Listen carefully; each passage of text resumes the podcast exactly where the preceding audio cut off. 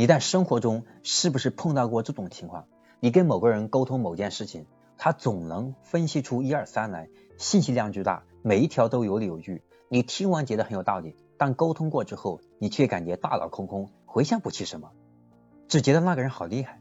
另外还有一种场景，你跟一个人巴拉巴拉说了很多，对面的人呢就知道点头表示认可，好像都理解了，但是你却发现只能这样了。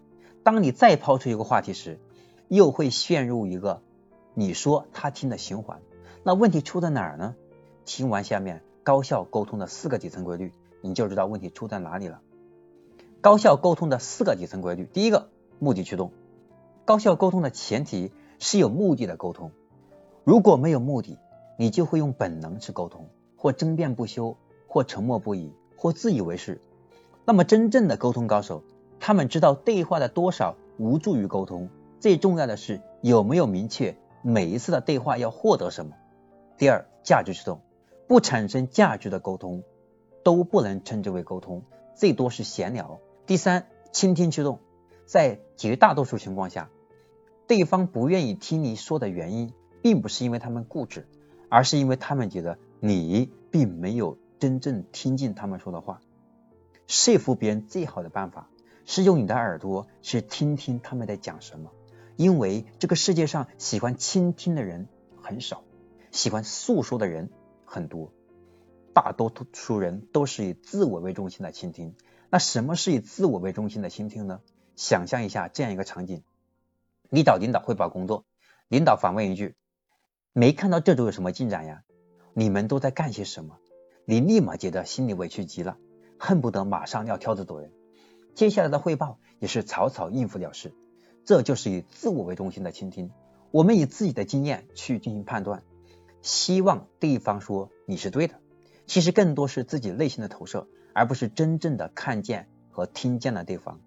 真正有效的沟通，真正有效的倾听，是以对方为中心的倾听，把注意力聚焦在说话者的身上，努力站在他的立场去理解他所讲的内容。感受他的感受。第四个叫冲突驱动。你是否有这样的经历？下属已经不适合待在公司了，辞退他是你唯一的选择，可是你很难开口，甚至害怕他反过来指责你不近人情。你不想，你不想去接他人的活，可是又害怕拒绝引发冲突。被在意的人说话刺激了，你为了照顾对方的感受，不想怼回去。可自己又内心很憋屈、很生气。沟通中，我们都有回避冲突的倾向，因为害怕冲突会破坏沟通啊，甚至导致关系恶化。但其实冲突恰恰是驱动深层次沟通的有效手段，因为冲突意味着彼此需求、想法不符、不匹，这个想法和需求是没有得到有效的匹配。这个矛盾并不是由冲突导致的，而是他们原先就藏在。表面和谐之下，只有爆发冲突，潜在的矛盾才会暴露出来，我们的沟通才会更进一步，真正的触及重点。那么，如何去化解冲突呢？最有效的办法是先跟后带，也就是先附和对方的观点，然后再带领他去你想去的地方。因为只有你先理解了别人，才能获得别人的理解。现在知道开场提出问题的答案了吗？欢迎留言。